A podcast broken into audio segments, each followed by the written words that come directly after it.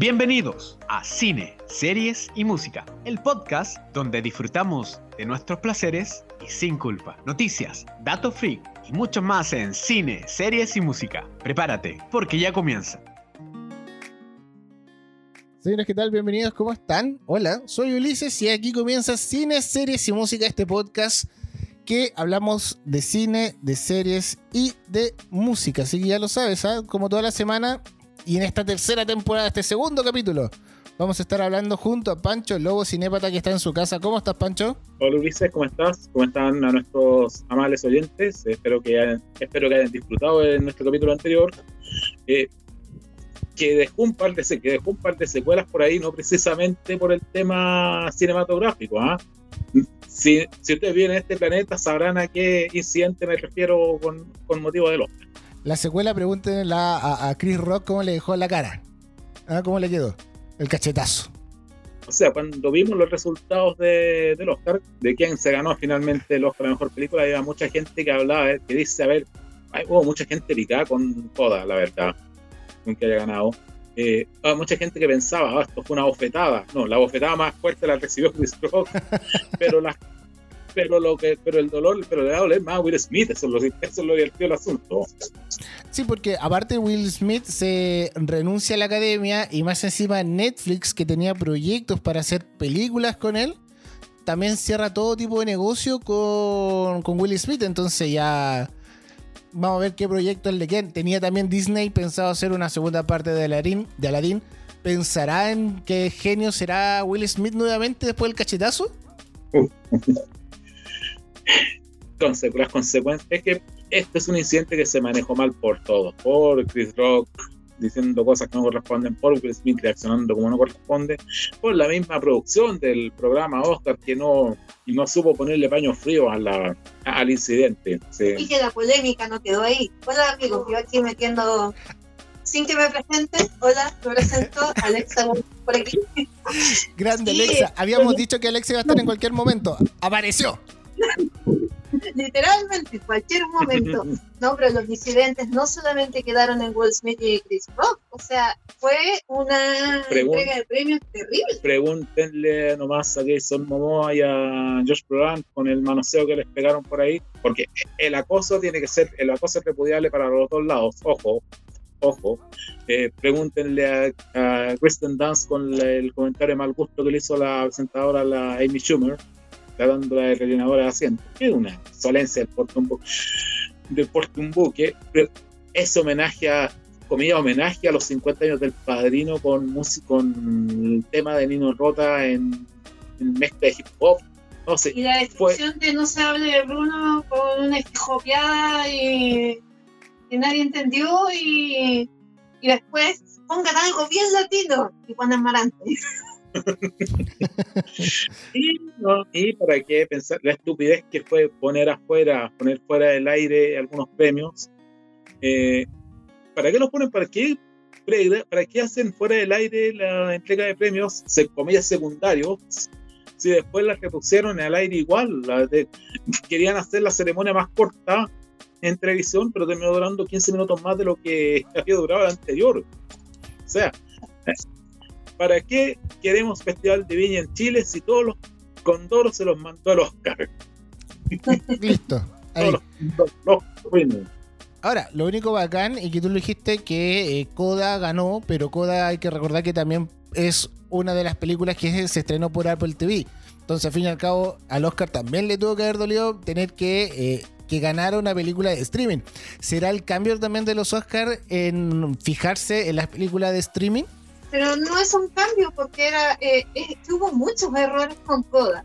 Yo no soy una muy versada del asunto, incluso a mi Coda me encantó, me emocionó, encontré una película preciosa, pero eh, cuando uno empieza a ingresar en la sustancia de la película, uno se da cuenta de que finalmente ganó porque eh, lo creen cuando leen subtítulos y por lo tanto está basada en una película francesa. la, familia Pelier de, 2014. ganó un premio a mejor guion adaptado cuando en realidad no es una, una adaptación, sino que es un remake. Una traducción más que. Porque incluso hay chistes que están calcados, ni siquiera hay como una.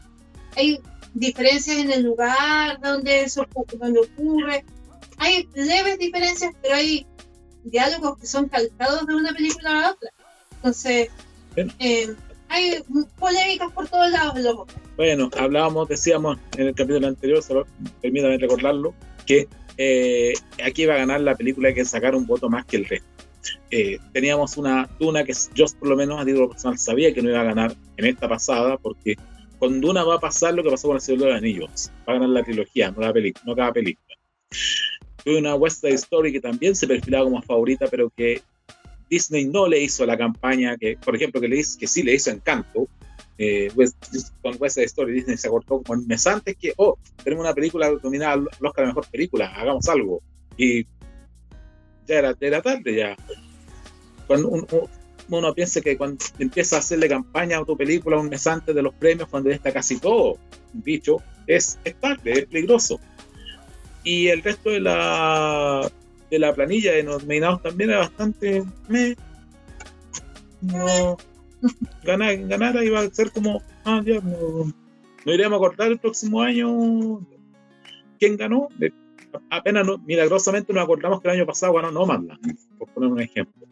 Eh, así que tampoco es para dramatizar tanto lo que lo que pasó por lo menos en cuanto a premios si, si sabemos que no iba a ser una no iba a ser una ceremonia una entrega muy muy memorable que digamos, por el nivel de lo que, que no es malo, pero han habido años mucho mejores. Acuérdense, vuelvo a repetir, el año 2019 con Parásitos y con todas las que están nominadas, que todas podían haber ganado, puede haber ganado, ganó la, la, mejor en ese caso.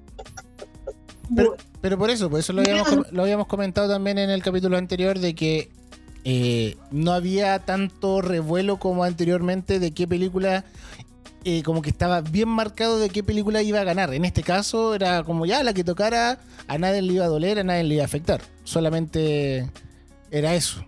Era una película ganadora, nada más. Sí. Bueno, ya. Pasado el Oscar. Qué sorpresa. Bueno, no, no ganó Bestia. Eh, ganó, ganó, la que. No ganó Bestia en su categoría, ni tampoco ganó la guía favorita, que era Robin Robin. Ganó una que una que nos enteramos que existía ese día. Pero bueno, ya ha pasado el Oscar. Hay que esperar qué se vienen estos estrenos del año, ver cuál va a salir, cuál va a ser la maravillosa, cuál va a ser la espectacular, para empezar a comentarlos también. Pero en el capítulo de hoy, y encima está Loba, está Alexa Wolf, vamos a hablar de Harry Potter. Esto porque cuando estuvimos, cuando nos tomamos nuestro break de nuestro, de nuestro programa, eh, pasó un evento que fue eh, decidor para una generación completa de, espectadores. Eh, el 31 de diciembre del año pasado se estrenó por HBO Max el especial de los 20 años desde el estreno de Harry Potter y la piedra filosofal. ¿Por qué es generacional? Porque eh, Harry Potter es el equivalente para los nacidos después de 1990, también un poquito antes, también un poquito después, principalmente nacidos en los 90, eh, de lo que fue en su momento Star Wars, por ejemplo. Es la obra con la que crecieron, con la que eh, se hicieron fanáticos de los libros o de las películas, y por lo tanto la celebración de las dos décadas del estreno de la primera película eh, fue un hito que no dejó indiferente prácticamente a nadie en el mundo. Todos los sitios dedicados a la, al arte, a la literatura juvenil, a la cultura popular, eh, se dedicaron al menos un rato, para algunos minutos, para hablar de lo que fue esta reunión. Y nos sentíamos en deuda con ese, con ese público, con este tema, que no hemos comentado mayormente lo que fue Harry Potter en, en, términos de cultura popular, así que por eso dedicamos, y pensando que se viene la tercera parte de la, del spin-off Animales Fantásticos en un par de semanas más, eh, vamos a dedicar este capítulo para hablar del fenómeno Potter en el cine. Claro, oye, ¿le gusta la. El, ¿Qué le gusta más? ¿El libro o las películas? No se pueden comparar. ¿No son comparables?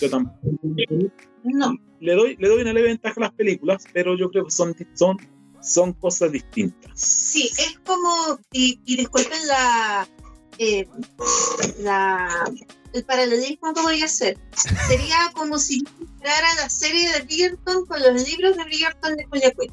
No puedo comparar dos obras diferentes que se escribieron en momentos diferentes eh, y además eh, el que pretenda llevar hoja por hoja un libro a la pantalla está extremadamente equivocado porque es, eh, la magia está en adaptar a una nueva, de una nueva forma lo que está escrito. Entonces hay cosas que a mí me gustaron más que se hicieron en el libro y hay cosas que se hicieron mejor en las películas. Pero para mí compararle y decir cuál es mejor no, no es correcto para mí porque son cosas diferentes. A mí me gustan ambos, me gustan mucho ambos, pero cada uno en su plano. Perfecto. Yo, yo se les digo al tiro. A mí no me gustaron los libros, me gustaron más las películas. Por eso preguntaba. Lo que yo, lo que yo sí creo que hay una cosa que sé que ha traspaso independiente que las películas, bueno, son ocho películas, no podemos pedir que sean todas la misma calidad, naturalmente, pero sé algo que se han sabido hacer las películas es que han sabido traspasar lo que es la esencia de la historia de Harry Potter, que es una historia básicamente, más allá de la magia, es una historia de crecimiento. ¿Por qué lo digo? Porque tenemos los dos primeros capítulos, que son La Piedra Filosofal y La Cámara Secreta, que son aventuras principalmente infantiles, para un público de menos de 10 años de edad. Pero ¿qué pasa? Que de a poco van creciendo los, los personajes y va creciendo con el lector, de manera que la historia tanto el personaje Harry Potter como la historia, el mundo en que le toca, le toca desarrollarse, va avanzando, se va poniendo más complicada, más compleja, eh, eh, a la par con lo del lector y, o espectador, según quién, según dónde viste primero la historia. De manera que vemos a Harry Potter como primero ser un niño, preadolescente, adolescente y preadulto, que es lo que, o un adulto derechamente, que es lo que llega a ser al final de la, en el epílogo del último libro, paréntesis, última película y eso le va pasando también al espectador o al lector. Por eso ese nivel de identificación que, que tiene eh, Harry Potter con, su público, porque es uno que empezó a leer cuando iba en cuarto básico y que llega a la enseñanza media y lo termina de leer y vas pasando por las mismas etapas, por las mismas fases de su crecimiento personal. Y eso es algo que está en los libros y que, han, y que por mucho que han sido distintos, los directores que han estado a cargo de las películas son, eh, lo han sabido transmitir muy bien. Eh, eso, eso, eso es lo que tú dices, Pancho, lo, he escuchado bastante también en los eh, que hacen cosplay, porque se han sentido identificados porque fueron etapas de cada uno que fue viviendo y se fue sintiendo reflejado en lo que iba leyendo o lo que iba viendo en las películas.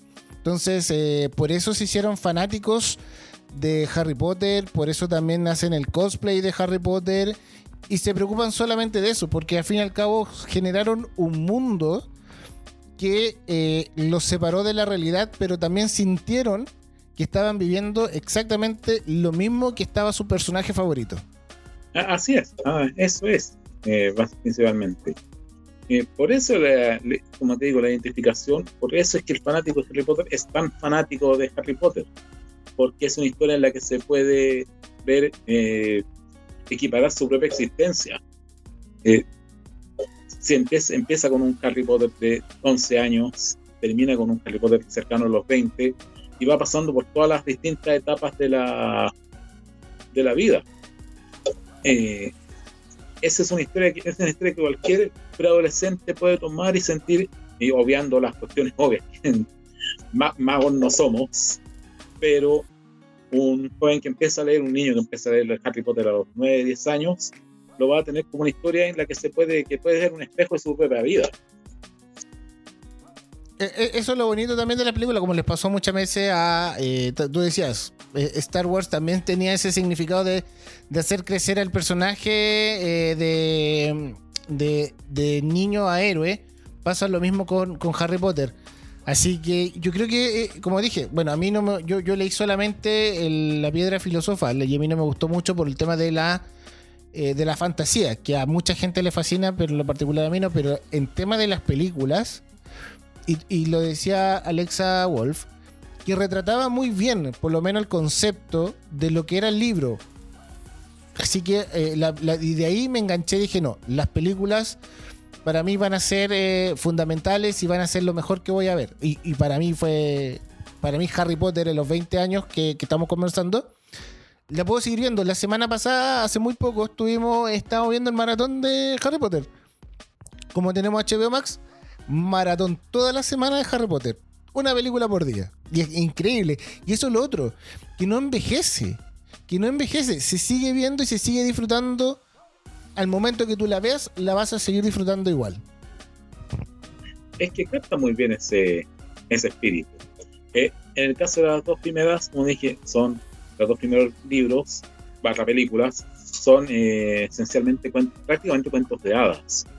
Eh, y el director ese que es de, esa época, que fue Chris Columbus, entiende a la perfección lo que son las novelas, que además son novelas bastante cortas, no deben pasar las 150 páginas cada una, eh, y son bastante simples de leer pensando en el, en el, en el lector que está dirigido. Ya en la tercera película, libro, eh, que es el prisionero Azkaban, empiezan a, a, a profundizarse más eh, los temas por los que se están tratando. Eh, hablamos aquí ya de, no, nos saltamos la etapa meramente infantil del personaje y ya vemos enfrentado a la, a la tragedia que le toca o que le, que le, ha tocado vivir o que le va a tocar vivir en adelante. Eh, eh, pensemos que ya en la, en la tercera película Harry Potter va tomando con conciencia. No, no, aquí vamos a estar full spoilers, para, para, yo creo que ya se dieron cuenta. Ay, pero creo que 20 años después de la primera película, el spoiler está más justificado. Sí. Aquí, eh, en esta tercera película, Harry Potter ya va tomando conciencia de, de, la misión que, se, que va a tener que enfrentar en la vida, que es volver a encontrarse con el, con el Señor Oscuro, Voldemort quienes sabemos que está en esta tercera película todavía estamos a la expectativa de que puede volver este personaje. Todavía no sabemos que no tiene nariz. Dato muy importante. Y cómo, la, y cómo la, el enfrentamiento con Voldemort le fue marcando el, el camino de la que, que, tiene que seguir Harry por la vida. Eh, esto con el encuentro con Sirius Black, eh, luego ya en, la, en en el Cáliz de Fuego tenemos el, la reaparición de Voldemort y la y, y, la muerte de Cedric Diggory, que es la primera gran tragedia que Harry ve de ser, que tiene conciencia de que está viviendo, de que, y que, que, como que es un mensaje de que lo que viene ahora viene en serio. Ya se, fue, se acabaron la época de los juegos, ahora tienen que enfrentar un enemigo real, que no es eso, que, va a, que lo va a estar acosando los, los próximos años. Eh, y bueno, por ahí van también el quinto, sexto y séptimo, octava películas que ya son eh, el, el, camino de trágico que tiene que seguir el personaje para convertirse en héroe. Eh, y todo esto todo este cambio que fue de una película a la otra, prácticamente, entre la 2 y la 3. Ya la 3 y la 4 fue mucho más dramático y de aquí en adelante, uf, en todas las películas se nos va a morir alguien importante. Oye, para mí la muerte de Cedric, que Robert Pattinson, es, es increíble. Sí, marca, marca mucho el tema de, de la historia ver eh, a Harry llorar, llevándoselo. No, fue, fue, fue acuático. No, y además que en el quinto libro todo el mundo lo odia, no le cree. Él tiene que ir contra la marea, contra el mismo Ministerio de Magia. Eh, tiene, pero lo, lo, bonito es que a pesar de todo eso que está viviendo, y además tiene dramas amorosos entre medio, decepciones amorosas. Ah, obvio, porque tiene, además, obvio, porque no nos olvidemos que en esta época Harry es adolescente. Entonces, eh, no, entre medio de todo eso, hay momentos donde uno se mata de la risa o pasan cosas muy graciosas. Entonces es muy divertido, así como o sea, así como, hey, quieren salir contigo porque piensan que eres el elegido. Pero si soy el elegido. ¡Ah! Cosas así. Cosas de muy adolescente o riéndose de, de Ron porque está bailando con McGonagall. Cosas así. Entonces, tiene cosas que son muy serias, muy eh, de estar así eh, al borde del sillón. Así como, ¿qué va a pasar ahora? ¿Qué va a pasar ahora? ¿Quién va a morir? Eh, va, quién va a salir herido, va, va, nuestro héroe lo va a lograr, nuestro trío eh, va a poder esta vez. eh, pero después estamos matados de la risa con las tonteras comunes de un adolescente común. Porque si le quitas la magia, es un pobre cabro que está ahí en un colegio con las mismas tonteras y la misma patosidad de todos los adolescentes. Los que tenemos adolescentes cerca sabemos que sus neuronas no están haciendo mucha sinapsis en esa situación. Porque se pueden concentrar en crecer y no en hacer una sinapsis rápida. Oye, oye eh, eh, en relación a, tú decías a, Ron y a Hermione, para las películas yo vi el, documental de estos, de estos 20 años que hizo HBO. Y hablaban de eso, de que eh, el personaje tanto para Harry, bueno, Harry lo apenas vieron a, Daniel Radcliffe y dijeron, ya, él, es Harry. Pero encontrar a Ron y encontrar a Hermione, para, pasaron muchas, muchos niños para encontrar a, los elegidos y que sea referente al mismo personaje que estaba en el libro. Y eso lo tengo aquí marcado porque el, tipo del director decía, nos demoramos mucho. Y se demoraron mucho más en Ron para que tenga esa carisma que tiene Ron en el libro, esa eh, rareza que también tiene y que para, para poder eh, demostrarlo en las películas. Y eso fue el cast de la película fue, fue genial.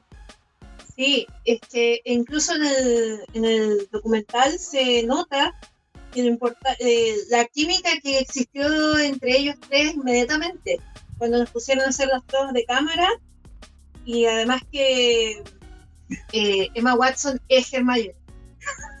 Hasta el día de hoy, no sé si, si es porque pasé toda parte de mi infancia y casi toda mi adolescencia siendo Hermione, que nos fusionamos, o siempre fui como Hermione. Ya no lo tengo muy claro pero ella es muy Hermione. Prueba de ello es que eh, si ustedes, bueno, entonces no lo explotan tanto en las películas, pero sí salen en los libros.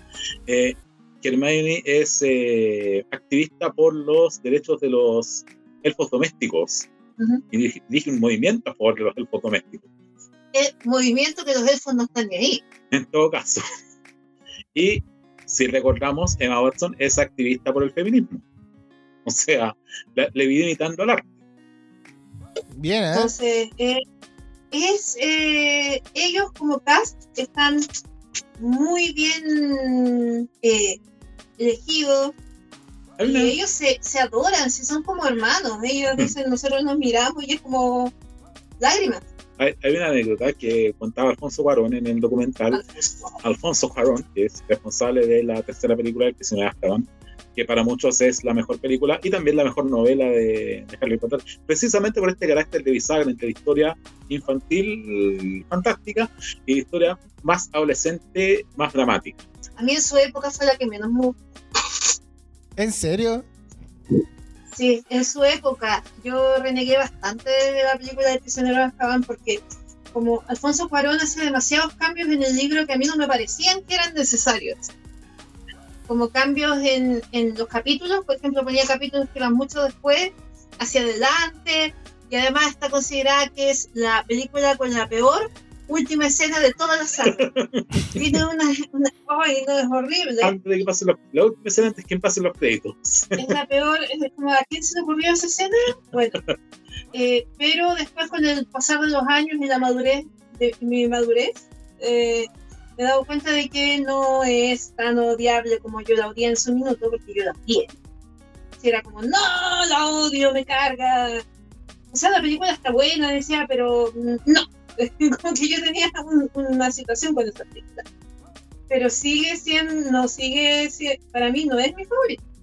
Bueno, el, ya, pues el cuento es que Alfonso Guarón, que eh, había pasado Chris Columbus en las dos primeras, y Alfonso Guarón toma la tercera película y pues quería evaluar cómo es eh, en esta nueva etapa, cómo es, cómo enfrentar a cada actor su personaje. Y le dice, ya, eh, a Daniel Radcliffe, a Emma Watson y a Robert Green, ya, todos hagan una composición sobre Harry, Hermione y Ron. Emma Watson, cuéntame su personaje. Emma Watson cae en una botella de 10 páginas. Una cosa así, muy larga escrita, a mano. Porque eso también, Emma Watson escribía de verdad cuando estaba filmando la escena de clase. Escribía de verdad.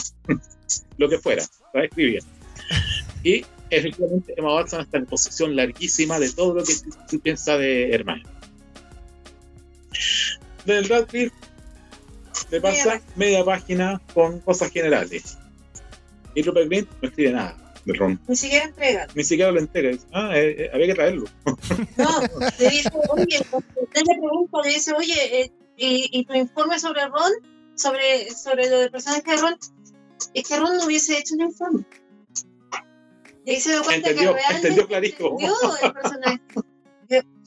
Hermione sería la aplicada que va- ve desde distintas desde puntos de vista su personaje, desde, desde todos los puntos de vista. Eh, Rupert, la- o sea, eh, Radcliffe. eh, Radcliffe lo tomó como Harry, término medio, un cabrón normal. El otro no. Pero lo único malo es que en las películas nerfean mucho a Ron. Lo ponen muy dependiente, muy brea. Como que en la última película Muy- como que... Claro, es- pueden tener Ron muy recurso cómico de la, del, Y hay cosas que, que eran cosas que hacía Ron, que se las ponían a Hermione. Entonces, eso es como la única crítica. Lo que pasa, lo que pasa es que lo que pasa es que lo explican ahí. Hay una youtuber que la aprovecho de recomendar que es mexicana, que es mexicana, ¿cierto?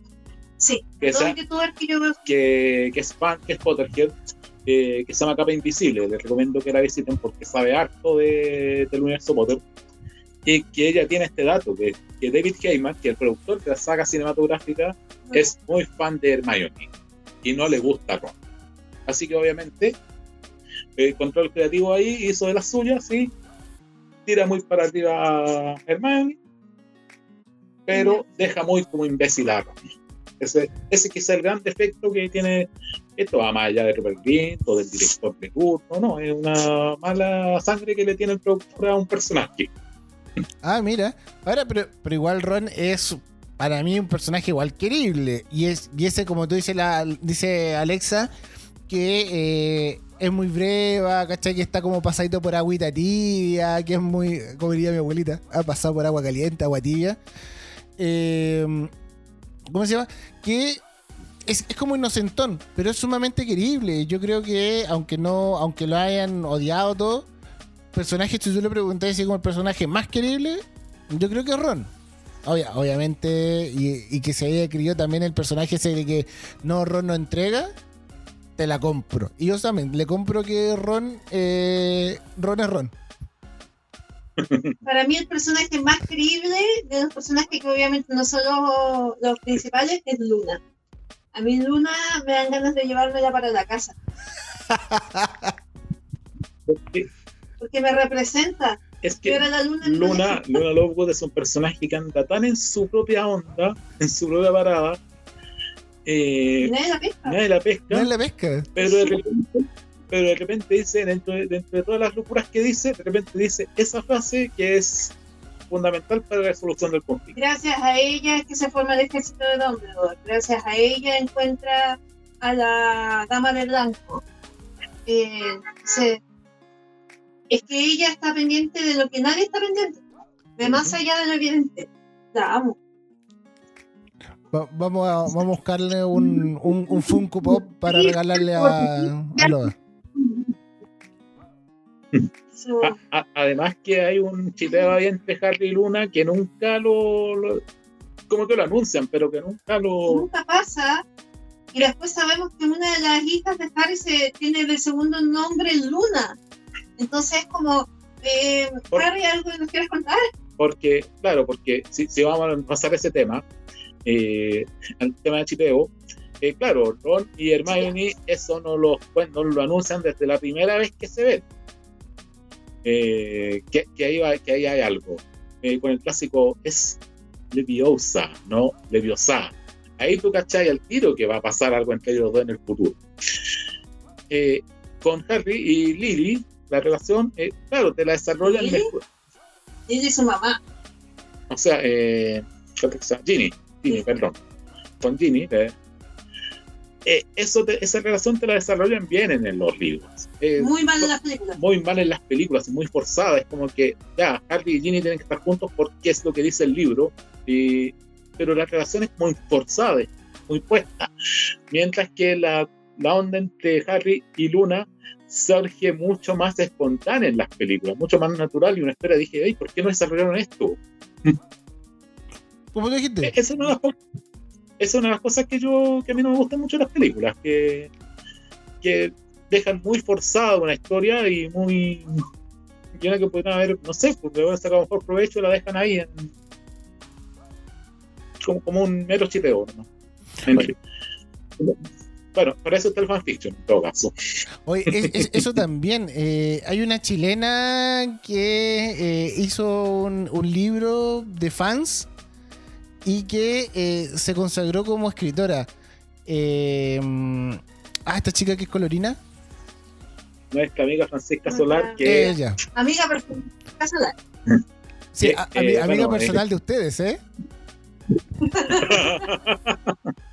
bueno, y fue parte de la, bueno, de, de- del grupo que surgió, del, del que, sur- que surgieron grandes amistades, que fue Son Club, era parte del staff eh, titular, la Fran, y claro, efectivamente, eh, ella adquiere mucha popularidad cuando eh, publica su fanfic, que se llama Harry Potter y el ocaso de los datos elfos, como por ahí por el año 2004 más o menos. Venía de leer la, creo que el quinto libro, la, la Orden del Fénix, creo que fue ese, y no le gustó la lo que es una sensación general, porque hay muchos fans de Potter que no le gustó la Orden del Fénix.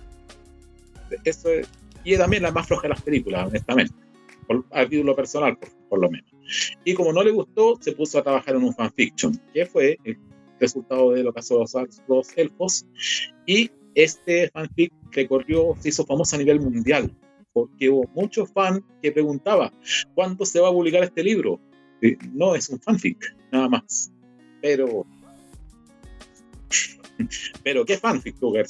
Sí, no, por eso, me acordé que eh, ella, la Fran, había hecho un, un gran libro a través del fans. Y los fans, mu- ahí, y escribían, escribían. Todavía creo que todavía están algunos libros ahí creándose también de, de, de Harry Potter a partir de los gustos. Oye, pero volviendo al cast, porque tanto Snape como Dumbledore también fueron grandes eh, personajes o actores que fueron tomando esos personajes. O Voldemort también, que al fin y al cabo eh, también fue un gran cast que le fue, y, también sale en el documental de los 20 años, que le fueron enseñando a estos chiquillos que no sabían eh, actuar, le fueron dando tips para que vayan disfrutando. Y dentro también de todo eso, todos disfrutaban como niños las primeras películas. Claro, mira, es interesante porque el actor que interpretaba a Severus Snape, que se supone que es el profesor duro de la, de la escuela de Hogwarts, el más Severus, por algo se llama Severus, eh, que, es un, que es quizá el personaje más de mayor desarrollo entre la saga, pero lo vamos a ver un ratito más. Eh, Alan Rickman, que en paz descanse, eh, fue el encargado de interpretar a Snape, era, tenía una relación muy paternal, muy de profesor con, eh, con los actores eh, niños en esa época. Eh, le daba tips, les daba consejos. En el documental se nota que todos recuerdan, los actores que ahora ya son adultos ya, recuerdan a Alan Rickman con mucho cariño, porque él los acogía, les enseñaba, tenía mucha paciencia con ellos, jugaba con ellos también, les seguía el juego cuando era en los ratos de, de ocio. Le tiene harto cariño Rickman, fue muy profesor, muy didáctico con ellos. Eh, lo mismo el caballero que hacía de, eh, bueno, el segundo, Albus Dumbledore, porque en las dos primeras fue interpretado por Richard Harris, pero fallece eh, cuando están empezando a filmar la tercera, y ahí entra Michael Gambon, que es el actor que termina siendo Dumbledore hasta el final. También era un caballero muy, muy muy amable con los niños, eh, actores en esa época. Eh, Maggie Smith, que es la profesora McGonagall, también tenía una muy buena relación con los, con los actores eh, jóvenes. Eh. Hagrid, que era, por aquí tengo el nombre del actor de Robbie Coltrane, que es el actor que tiene, que tiene una parte muy bonita, muy emotiva también en el documental, o sea, al final. Harry. Lloré con lo que con lo que dice, porque él dice, puede que en unos 50 años más yo esté muerto, pero Hagrid va a estar Yo no ahí. estaré. Yo no estaré en 50 Pero años más, pero Hagrid sí. Eh, viéndolo como un legado que, está, que, que dejó Harry Potter en la cultura popular. Bueno, eh, también es un caballero que le tenían mucho cariño los, los actores. Al- lo tienen, no se ha muerto. se lo, bueno, se lo tienen todavía. No. Y hay El una Pacho lo está matando ya. Sí, pobrecito. Y hay una situación muy curiosa que plantea eh, que cuenta también eh, Daniel Radcliffe en el documental respecto a Elena Bonham Carter, que interpreta a una de las villanas, que es Beatriz Lestrange. Eh, que, él, que él cuando era chico estaba enamorado de Elena Bonham Carter. Y cuando dicen que tenía que actuar con Elena Bonham Carter en las películas fue como... ¡Ah! Tanto que le escribe una historia, una carta de amor ahora, ahora dice, bueno, ahora... Eh, eh, pasable. bueno, dime. Estoy disponible.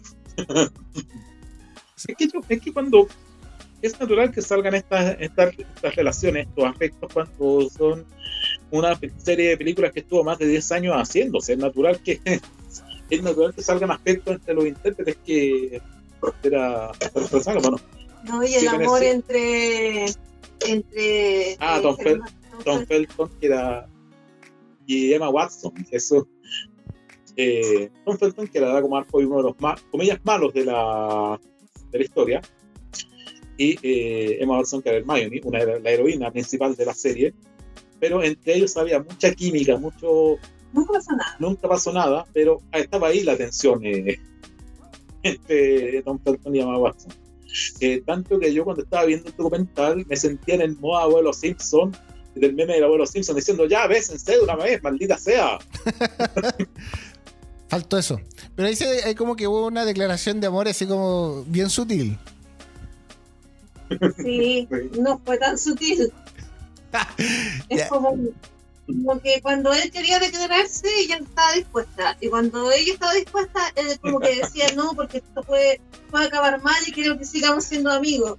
Entonces, fue como que el timing fue muy mal. E, ese, ese, ese, ese, ¿cómo se llama ese romance de cabros chicos? Así como, no sé, quizás. Mi mamá no me deja pololear. Ya, eso no, ya. Oye, eh, después de Harry Potter, bueno, hay la gente que tiene HBO y si no, eh, lo que siempre hemos dicho, si no tienen las aplicaciones, están las eh, páginas donde hay películas que ustedes pueden ver. Los streaming no oficiales. Pero después... Y de todas formas, paga completa está en formatos físicos. Igual tampoco es, siempre se está reeditando en, bueno, ya en DVD ya no, pero en, en Blu-ray, en 4K. Y, el otro día buscando un reproductor de Blu-ray, o sea, de DVD. y que DVD, por favor, guárdelo como hueso santo porque se está valorizando. ¿Ah? Es como, estaba buscando el reproductor del VHS. Claro, claro. Oye. Mi papá tiene un reproductor doble, VHS DVD. Eso hay que cuidarlo, pero. Uh. E, ese fue la evolución, ¿ah? Así cuando estaba, estaba terminando un VHS y estaba empezando el, el DVD. ¿ah? Fue la transición. Era como en su época tener radio doble cassette.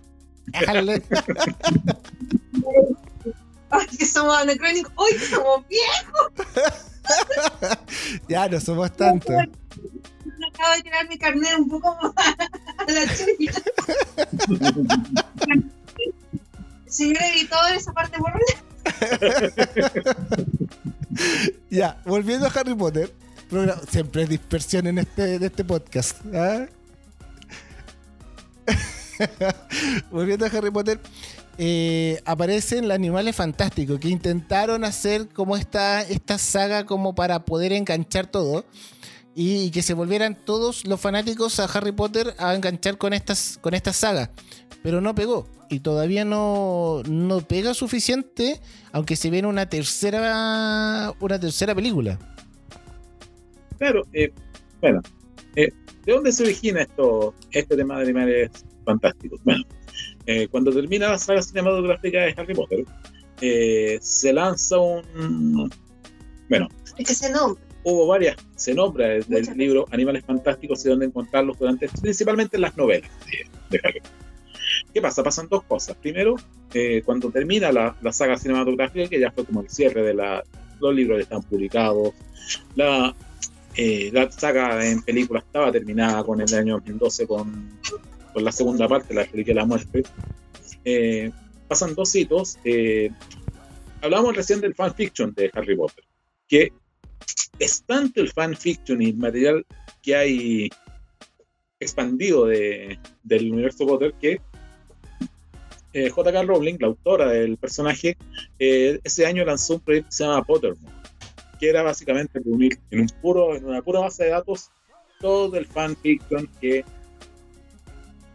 que había en torno a y la información, básicamente, que se interpose que los fans de Harry Potter en un, en un lugar donde intercambiar sus creaciones, su fanart, sus datos que pudieran, sus teorías que tuvieran y, que, y además ella respondía, eh, oigan, yo creo que esto no sé, que la lechuza de Harry en realidad no era blanca, sino que era crema, por decir una tontera.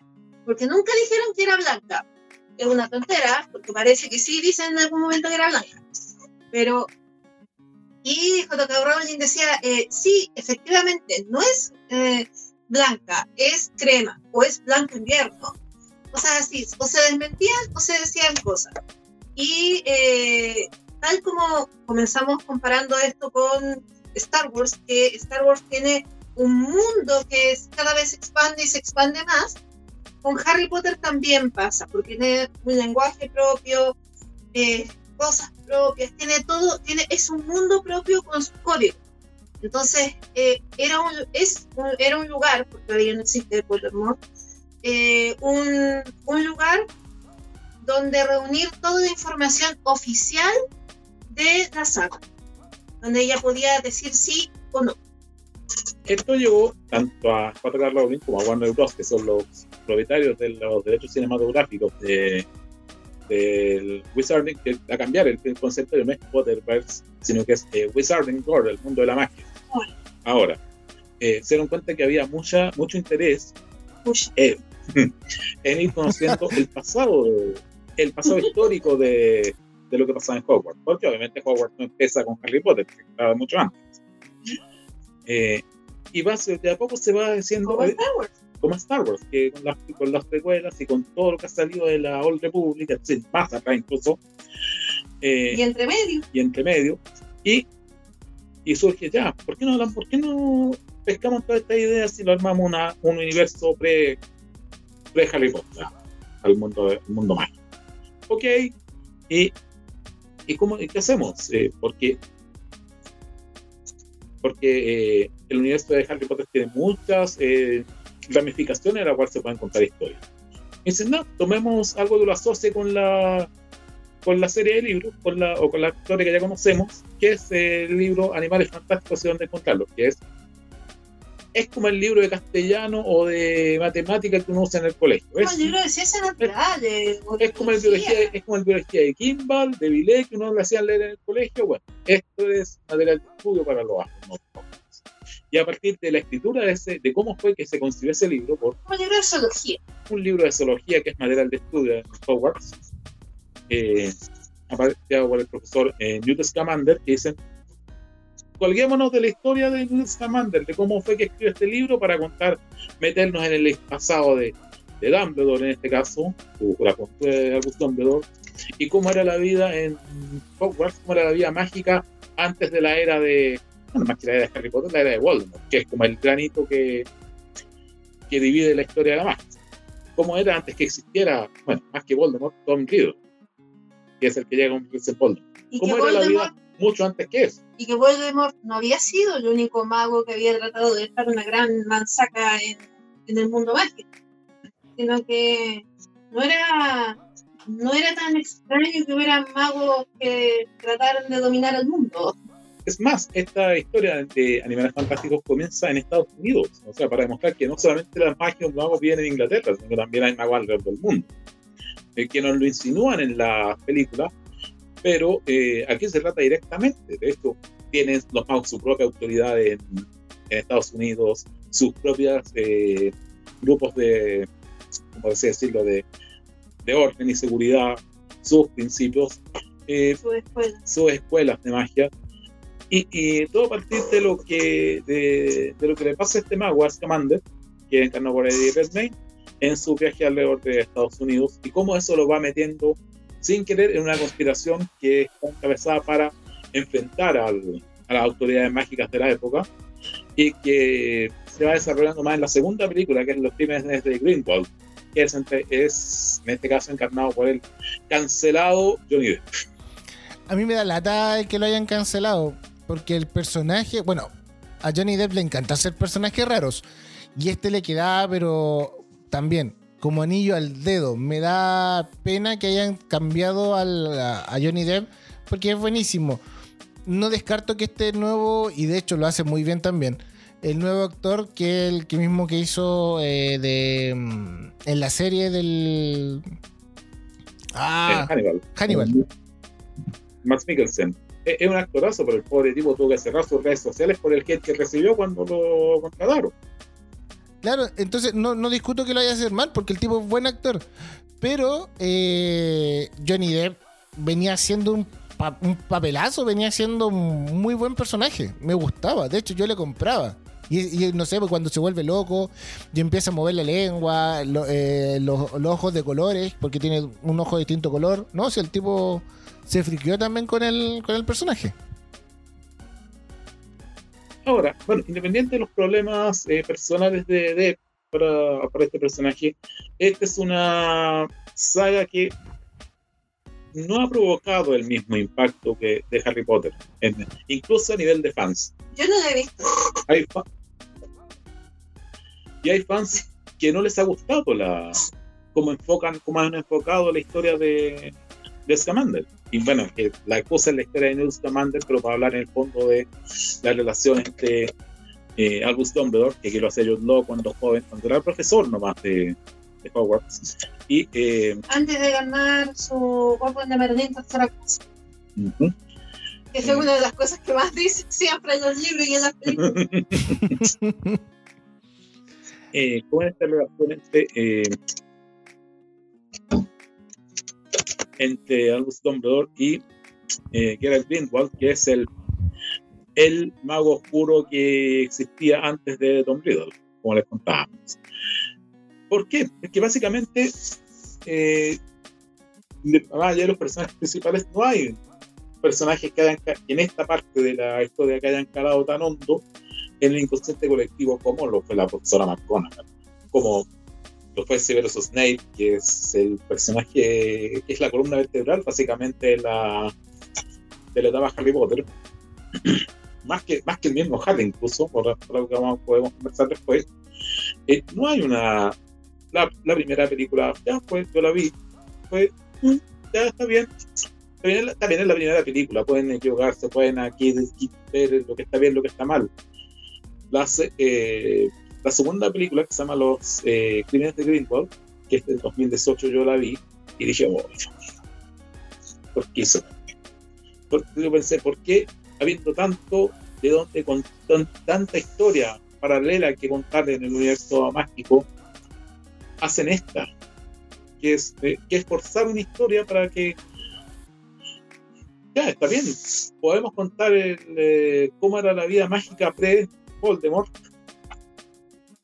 pero te fuerzan demasiado, se siente que es demasiado, que te quieren llevar inevitablemente al conflicto entre eh, Dumbledore y Grindelwald. Pero te lo ponen desde un tipo que le está contando que es un inspector muy lejano de la historia que mm, por poner un ejemplo. Porque tú puedes contarle tú puedes contar una historia desde el punto de vista de un personaje eh, secundario terciario que es por ejemplo por ejemplo, eh, por poner, recurrir nuevamente a Star Wars, es de Mandalorian, que dentro del gran orden de Star Wars es un personaje secundario, pero que está contando la historia y, está bien contada, está bien relacionada con la historia principal, bien inserta en la, historia principal. Está bien contada. En los animales fantásticos, que es la sensación que tengo yo, que este personaje secundario no está bien metido en la. No está contando, desde el punto de vista de este personaje que es Scamander. Si la película se hubiera quedado en la historia de él, ya, ok, te lo van. Pero como lo quieren poner como el protagonista, como vincular con la historia principal, se siente forzado, se siente como que no, este es, este, este es nuestro protagonista y tiene que estar metido en la. Aunque no tenga pito que tocar ahí. Eh, eh, entiendo perfectamente. Oye, pero, a ver, ya, siempre hemos hablado también del, eh, de lo que es las recaudaciones. Y tanto la primera como la segunda tienen aproximadamente unos 800 millones de dólares, otros 653. Igual fue, fueron, fueron unas buenas recaudaciones, no fueron malas tuvo una buena aceptación, pero para los fanáticos, y lo que hemos dicho también en otros capítulos, que quizá para los fanáticos que mandan mucho y demandan buenas películas, eh, no les gusta. Pero en recaudación, para la gente que no es tan fanática, le llama la atención. Bueno, claro, obviamente, obviamente la Warner Bros. va a seguir haciéndola. Tienen proyectado cinco películas con esta marca. Van a tener la tercera hora. Y en la medida que siga teniendo taquilla, siga criticándola, lo, que costaron hacer las películas, eh, las van a seguir haciendo. Eh, pese a que haya fans que no les gusta, porque, como, como decía hay eh, fanáticos que no han podido gustarles por ningún motivo la, la saga, de, esta, esta, segunda saga. Eh, Tommy Imbecile creo que no le gusta. ¿Mm? A Tommy Imbecile parece que no le gusta la. sí, sí, igual igual va, la papa, va, la, va, hay gente que va a las películas, va a los a premier, se sigue haciendo su cosplay, etcétera, etcétera, pero como que no, hay una... Yo, no la, yo personalmente no las he visto, pero como veo a varios youtubers que sí la han visto y han contado la historia, sé más o menos de qué va la historia, no sé si lo notaron. Eh, y sé que hay cosas que son muy interesantes de ver, como que Nagini, la serpiente de Voldemort, no es en realidad una serpiente, es una persona que se transformó en serpiente. Entonces, eh, esas partes son interesantes de ver, también la parte de, por qué eh, Dumbledore es, es como es. Hay cosas que son interesantes de ver, pero la historia no es tan atrás. Es que yo creo que si la historia no se comparara con Harry Potter, no se sostendría. Uno, si no viniera Harry Potter, no se sostendría sola. Pero al mismo tiempo, al venir de Harry Potter, se compara con algo que es mucho más superior. Entonces, quizás se ve aún peor de lo que es. Se espera mucho de ella y no es para tanto. Yo creo que por ahí va, porque. Pero al mismo tiempo, si no viniera Harry Potter, no se.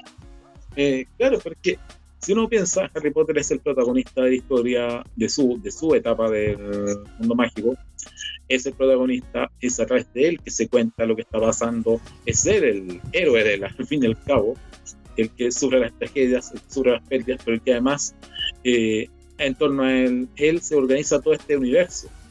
Eh, acá vemos que pasa respecto a un personaje que no es en rigor el protagonista de la historia, es un espectador que que circunstancialmente está metido en, la, en, el medio del asunto. Y, y por eso quizás nos genera el mismo, eh, la misma identificación con, a nivel de fans. Quiero decir, que es lo que fue Harry Potter con su parte de la historia. Ahora, yo sé, y, siempre lo hemos dicho, quizás a unas personas le van a gustar más que al resto. Véanla, compárenla, siéntanla eh, de forma como ustedes quieran verla. Pero obviamente Harry Potter, como hemos dicho, tiene una más cercanía con sus fans porque fue la primera. Y lo que decía Loa, quizás esto hubiese salido así como sin la marca de Harry Potter, no hubiese tenido también el, éxito. A mí en lo particular, yo veo, la, he, visto, he visto las dos y quiero ver la tercera. Pero eh, igual me gustaron, no quiere decir que así como que sean guau, para mí. Nada como como que, ah, voy a rayar la papa, como fueron las películas y esperaba ver las películas Harry Potter en el cine porque me gustaban mucho más las películas. Pero esta película no, la, prefiero verla por un, por un streaming cuando salgan, las puedo esperar en el streaming. Cuando salgan 45 días después. Puedo esperarla. No, a mí igual, ¿eh? yo, sé que en algún momento lo voy a terminar bien. Eh, por último, por un tema estadístico, por así decirlo. Pero, como digo, a mí no me, no me, no me vuela la cabeza de. No, no me urge, no me, no me quita el sueño ver este tercer, este capítulo. Porque, bueno, obviamente al Potterhead, claro que sí, le, al, que, al que se leyó el libro desde el libro 1 hasta desde el libro 1, antes que se le, cuando recién salió en español eh, la piedra filosofal y se leyó el libro y se garantizó al toque, muy probablemente la va a ver y le va a encontrar, puede que le encuentre sus peros, pero lo es, es posible que le guste, como puede también que no, pero la va a estar ahí, eh, va a tener la urgencia de verla, a mí no, no, no, es que no, no, no me siendo que a mí me gusta mucho la primera serie, la de Harry Potter, y que, y, que tiene personajes con los que tú te puedes identificar, que te pueden marcar, que te pueden llamar a eh, que te pueden llamar a tratar de conocerlo un poco mejor. Eh, no es el caso con los animales fantásticos. A mí me falta, por ejemplo, un, vuelvo a insistir que es el que es el personaje que es uno de los personajes medulares de la primera película un Severus Snape que no hay uno en Animales Fantásticos que termina siendo el el eh, no el detonante pero sí quizá el personaje fundamental de todo el armado de la historia eh, no lo veo en la en la raza Claro, no, no, no está. No hay bueno, faltan ahí algunos personajes, pero hay que ver la tercera y como tú dices, son cinco capítulos, dos capítulos más que van a faltar por grabar, que son que son cinco películas en total. Y, y que más encima también está saliendo una serie, por, a través por, porque la vi por la aplicación, que se llama Howard. Eh, Howard, perdón. ¿Qué es la serie? ¿Qué es la serie de, de, Harry Potter que salió en el 2021? Y es lo que decía Alexa y lo que tú también decías. Ya la, y si hacíamos la comparación con Star Wars, que se ha ido ampliando. Tal Mandalorian, tenemos el libro de Boba Fett, que también lo vamos, un capítulo tenemos que comentar. Pero ahora aparece esta serie que también cuenta algo distinto. Que no he visto el primer capítulo, todavía no llego allá adentro, aunque tendríamos que eh, verlo en algún minuto. Pero también te cuenta algo distinto, que, salió el año pasado. Tiempo atrás, para que para ser hace muchos años atrás en realidad cuando terminó la cuando había terminado la saga cinematográfica con Alexa Wolf nos pusimos incluso a pensar eh, qué, es, qué spin-offs podrían salir de, de Harry Potter. A haber contado fácilmente unas 6, 7 cosas que, que contar ahí. Por ejemplo, eh, interesante sería saber qué es lo que pasaba en Hogwarts, en la escuela, mientras eh, Harry, Ron y Hermione estaban buscando las reliquias de la muerte en la séptima y octava película. O, otra cosa que podría ser interesante es cómo era la vida en, tono de, en tono de comedia, yo me he gustado ver cómo es la vida de los Weasley en su diario vivir. Ahí, ahí, ahí tendría mucho, mucha comedia que contar, creo yo. Eh, otra es el hermano de, uno de los hermanos de Ron, que es Charlie, que es explorador. Eh, yo dije, cría dragones. Cría dragones, por así. Yo dije, esto, aquí tienen Indiana Jones, más se casa con Flor, ¿no? No, no, otro que no aparece en las películas, lo, mencionan. Y cuando van a, cuando, van a Egipto, Egipto, van a verlo a, Charlie. Eh, yo dije, oye, aquí tienen Indiana Jones, más Jurassic Park, más Harry Potter. Si esto es una combinación ganadora, defínanme qué es. pero no, pero bueno. Pero bueno. No. sé, aquí hay mucho que, mucho que contar, mucho donde sacar material para contar historias nuevas. Chicos, vamos a sacar el elefante de la habitación que hay aquí de Harry Potter, ¿no? Vamos a hablar de el innombrable de la saga Harry Potter, el legado maldito. Uy. El gran elefante en la habitación de Harry Potter. tenemos, po, tenemos que hablarlo. es que eso es, cuando uno lanza eso, en todos los putos hay un silencio, sin morfolio. Es como eh. la primera vez que uno se vuelve. En vez de que no debe ser nombrado, es como ¡Oh! todos los que ¡Oh! cuando dices el legado maldito. Don Cinepata, el legado maldito, para los que no lo conocen. Bueno, este es básicamente una teatro. Obra de teatro y que se novelizó posteriormente basada en el universo de Harry Potter. En con la venia de... Con la venia de J.K. Rowling. Pero no, pero no es de eh, participa, está acreditada como autora de la, como coautora de la obra, fue en el año 2016 en teatro, eh, que ustedes se acuerdan cuál es el epílogo de las Reliquias de la Muerte, ¿cierto? Es decir, 19 años después de los hechos de las novelas, eh, Harry y Ginny con sus familias, Ron y Hermione con sus familias, eh, despidiéndose de sus hijos que van a, Y a Hogwarts, y Draco Malfoy y su familia despidiendo a sus hijos eh, rumbo a Hogwarts.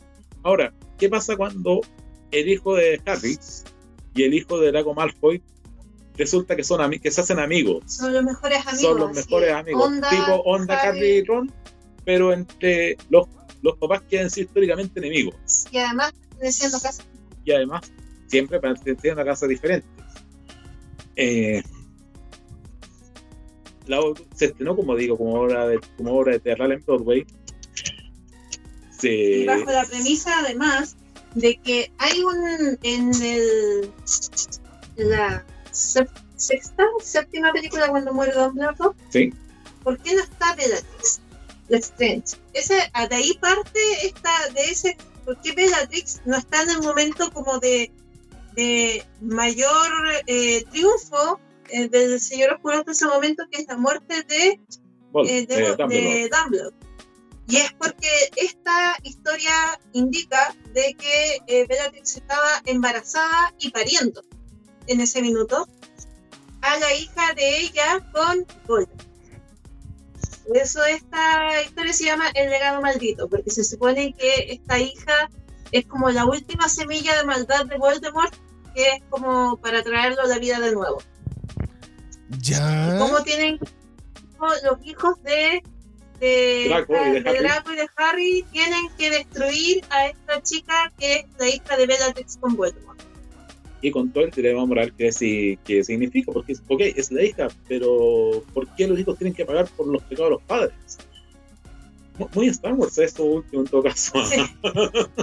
Bueno, básicamente es eso, que se toma de ese punto de por qué Bellatrix no está en ese momento, ni en la novela ni en la película. Entonces, y la explicación es esa, que estaba embarazadísima. Entonces, se estrena esta obra de teatro el 2016. y la mayoría de los Potterheads la odian, porque dentro de su historia hay muchos, si ya Animales Fantásticos tiene unas cuantas contradicciones de línea temporal, digo, como personajes que en la saga original de Harry Potter se ven muy ancianitos, muy viejitos, y acá son súper lolos, que así en- como en sus 30 o 40, así súper, y después son abuelitos de 90. Como de pronto, si no pasa tanto tiempo entre medio, O sea, to- y, y entre comparemos, medio, comparemos el Dumbledore de Animales Fantásticos que es un señor ya en sus 40 años más o menos, eh, que se viste con traje, corbata, y el Dumbledore de la saga Harry Potter que transcurre en los 90, que se ve como si tuviera un siglo no, de y vida el Dumbledore con- que va a ver a Tom Riddle entre medio, entre medio, se ve igual que el Dumbledore de los 90. con pelo largo, ¿no? Pelo más Entonces, más. Es como, hay cosas que, que no coinciden en línea temporal. En esta obra teatral, en esta novela, hay cosas que no coinciden por ningún lado. Y aparte que presenta un kilo de laguna. Eh, eh, muchas la- cosas extrañas. Eh, entonces, eh, pasan muchas cosas extrañas. Los detalles de la historia, no sé, finalmente destruyen a la chiquilla eh, y todo termina bien. Pero es eso, básicamente. Es la historia. Pero todo el mundo odia esa. O sea, dicen que la obra es muy buena.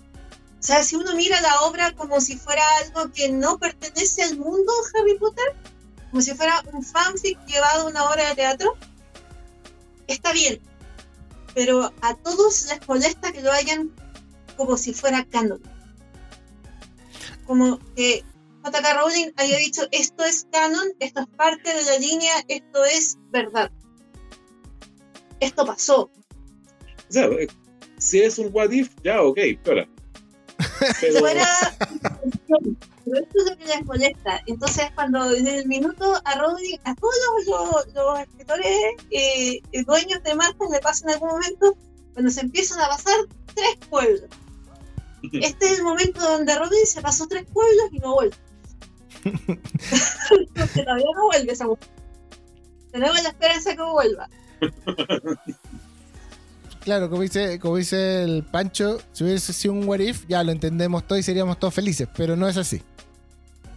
este, este por poner, una vez más volvemos a Star Wars, pero porque es el ejemplo más recurrente que tenemos. Este es como cuando Star Wars salió a la línea Star Wars Club Penguin. O sea, metiendo la franquicia en cualquier. Es como si, eh, porque ahora en la línea, como está actualmente la línea de Star Wars, no podemos meter historias de de, de Luke enamorándose de la de Mara porque la línea en estos momentos de Star Wars no no permite un romance de Luke con Mara porque la estructura que ha seguido Luke en la saga Es- no, no es esa. Es, es un personaje que formaba parte del universo Star Wars Expandido. antes, el universo expandido antes de Disney. Disney eliminó casi todo el universo expandido, así que Mara Jade no existe. y está ingresando cosas o cambiando cosas de, de versión. Entonces, uno tiene que saber cuáles son las cosas que son canon y cuáles son las cosas que no son canon. Y cuando algo entra al canon, para los que no saben, el canon es la historia oficial. Fuera de la historia oficial puede pasar lo que tú quieras. Fuera de la historia oficial, Luna, Luna y, y se casan. Cosa que nunca pasa. Pero puede pasar, porque la historia no es, la historia, en esa historia no es canon. Pero el punto es que canonizaron esa historia que no tiene ni pies ni cabeza con el resto de la historia. Entonces, eh, eso es lo que a los fans les molesta de El legado maldito. Incluso más que las lagunas de animales fantásticos. Sí, porque son menores. Pero tienen algún sentido, van para allá. Ya, pero esto no. Es como que de pronto hubiesen legalizado el fanfic de la Fran. El fanfic de la Fran es maravilloso. Está muy bien escrito. Pero no corresponde a la línea temporal de Harry Potter porque cambia muchos hechos que, que son importantes en la saga. Entonces, no hubiese correspondido, por más bien escrito que esté. No puede ser canon, porque se contrapone con el canon. Y eso es lo que pasa en esta, con el legado maldito. Me retiro. No, no, y te escuché, y te escuché indignada, te escuché indignada, te escuché enojada. Porque estoy tratando de sacar el elefante por la puerta. Y eso que nosotros no somos Potterheads. Imagínate cómo se- cómo- cuál es el hate dentro, del- dentro del nivel de fans. Yo ya veía a sí. Alexa Wolf pegándole un, un, un palmetazo ahí a, a JK Rowling de ¿Cómo le metiste? Pa, entre la uña ahí. Es que, mire, yo, como fanática de Star Wars que soy, eh, hay cosas que no se pueden hacer y jugar con el canon. Con el canon no se juega. Juega. No se juega con el canon. Porque si no, la ensalada que se te arma. Entonces JK Rowling se metió sola en camisa de Once 7, varas. 11 varas. Eh, No entre 7 y 11. Más difícil.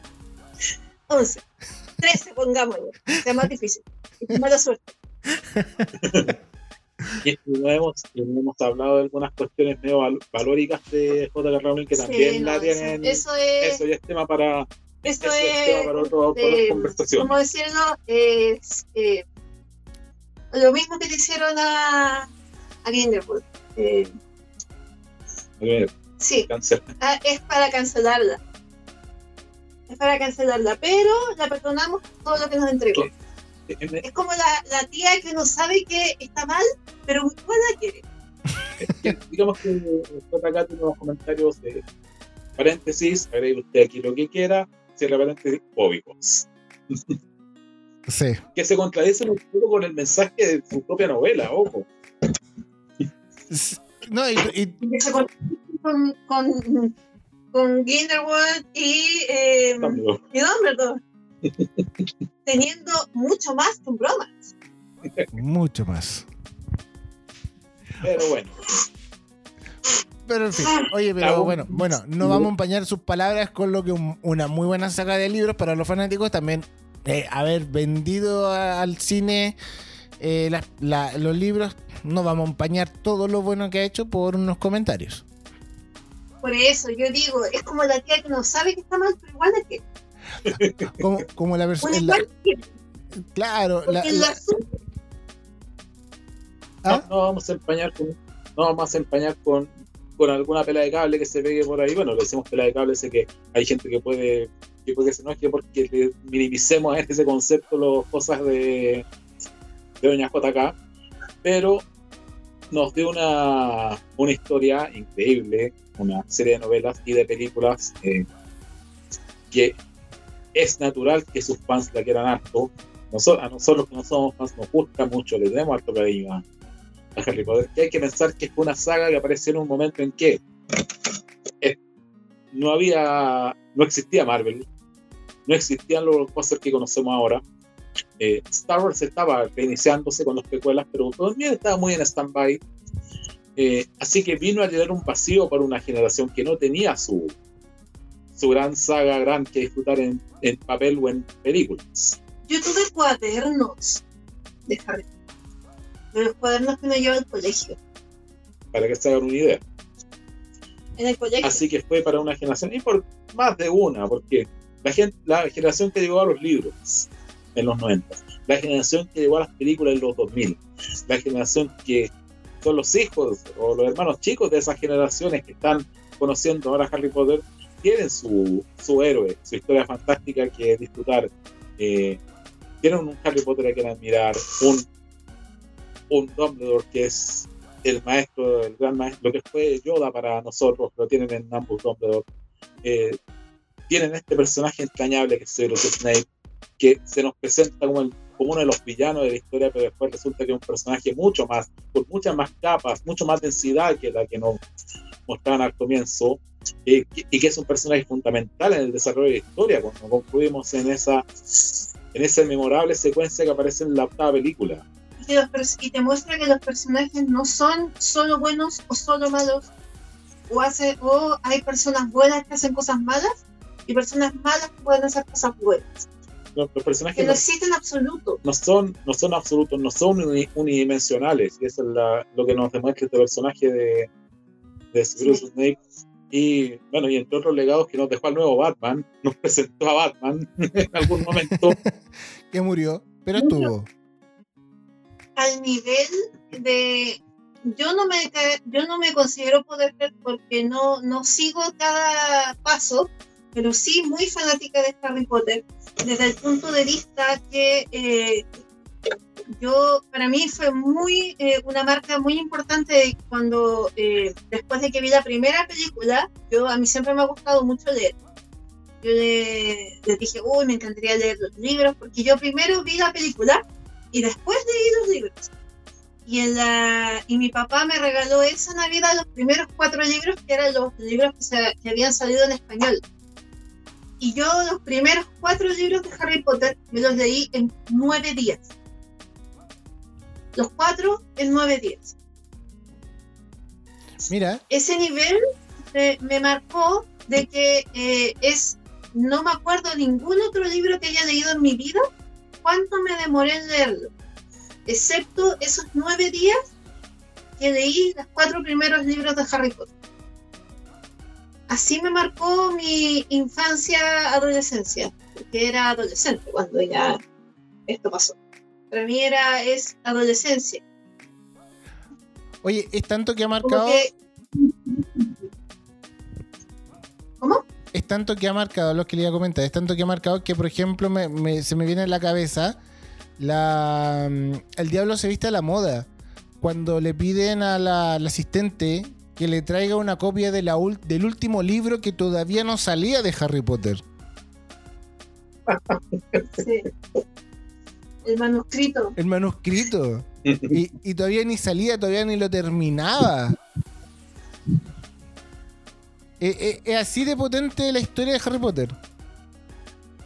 No, incluso eh, poquito antes, una película de poquito antes, que es Realmente Amor, eh, Hugh Grant, el primer, que siendo el primer ministro de Inglaterra, para dejar callado al presidente de Estados Unidos, dice ya, puede hablar de Inglaterra, el país de, y empieza a hablar todas las cosas grandes de, Inglaterra. El país de William Shakespeare, de Edgar Poe, de los Beatles, de Harry Potter. y bueno, los miles de veces. Película donde también trabaja. Donde también trabaja eh, Alan Rickman, además. Eh, esto es para ver un poco el impacto qué cuático. Me, me acabo de caer. Acaba de en una película hablan de Harry Potter y trabajas ahí. pero que un impacto, bueno, por supuesto todas las miles de parodias y referencias y en las películas de Lego, de Lego aparecen, aparece Harry Puerco Potter.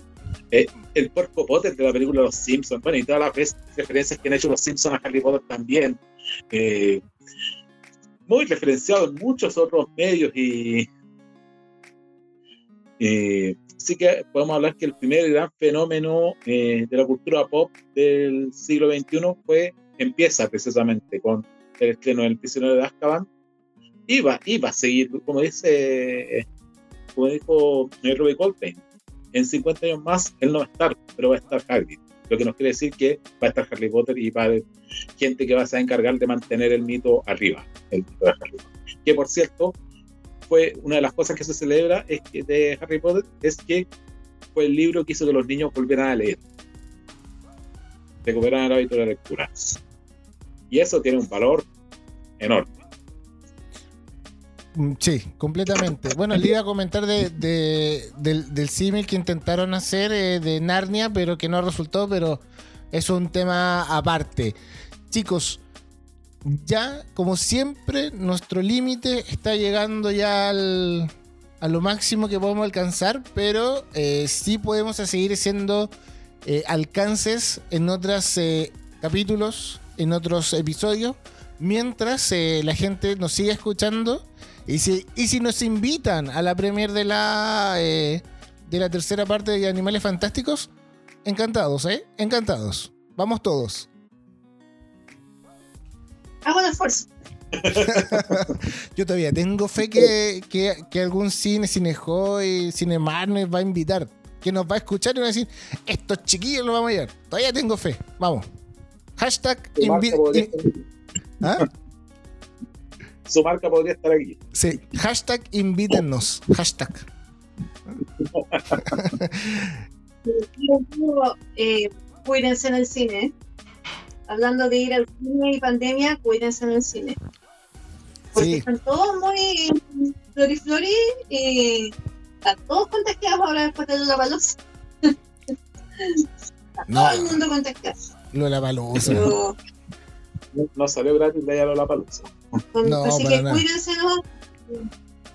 Porque el bicho se puede poner mala onda de nuevo y hasta ahí nomás llegamos. Nos, está- nos estamos muy re- estamos muy relajados y acuérdense que viene el invierno y, eh, Y el bicho, y el bicho lo pasa bien en Hashtag el bicho eh, se pone mala onda y ya salió una nueva una nueva variante que dicen que es súper contagiosa y produce mucho efecto en los niños. Entonces, está complicada la cuestión. Sí, hashtag el bicho, eh, hay que cuidarse. El bicho no se ha ido, está aquí todavía. Así que no, no hay que estar esperando que alguien vuelva. Así que, como siempre hemos dicho, se me cuidan, se nos portan bien, vean películas, series también.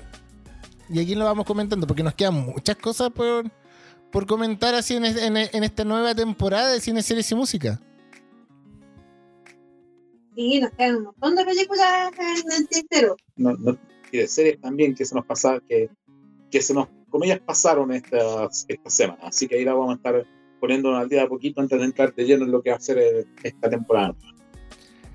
Pancho, Alexa, yo sé, Alexa ya negociamos, vamos a tenerla más eh, seguida en este capítulo, en este podcast. Ojalá permanente, pero sabemos que, que, que los recursos no son completos, pero Alexa, como siempre, un gustazo. Al gusto mío, yo meto mi cuchara, los llevo por las ramas, no los pongo dispersos, pero lo importante es que lo pasemos bien todos juntos. Eso es lo importante. Y nos pueden seguir, dejar sus comentarios, sus descargos. Eh, la amenaza guarda para otras ocasiones. eh, Sí. un fanático del legado maldito, por nos pongan una bomba. ¿Puede haber de todo ahí en la viña del Señor? bueno, como dice el Coco Legrand, hay gente que ama comer chicharrones. Chicos, se cuidan, no hay nada escrito. Cuídense, cuídense harto, vean películas, vean series y escuchen. Nunca dejen de escuchar. Un abrazo a todos. Se me portan bien, chicos. Como siempre, Pancho, nos encontramos la próxima semana. Alexal también, pues nos encontramos la próxima semana. Sí, si no me lleva el bicho. ya. Un abrazo, cuídense, chao. Nos vemos, chao.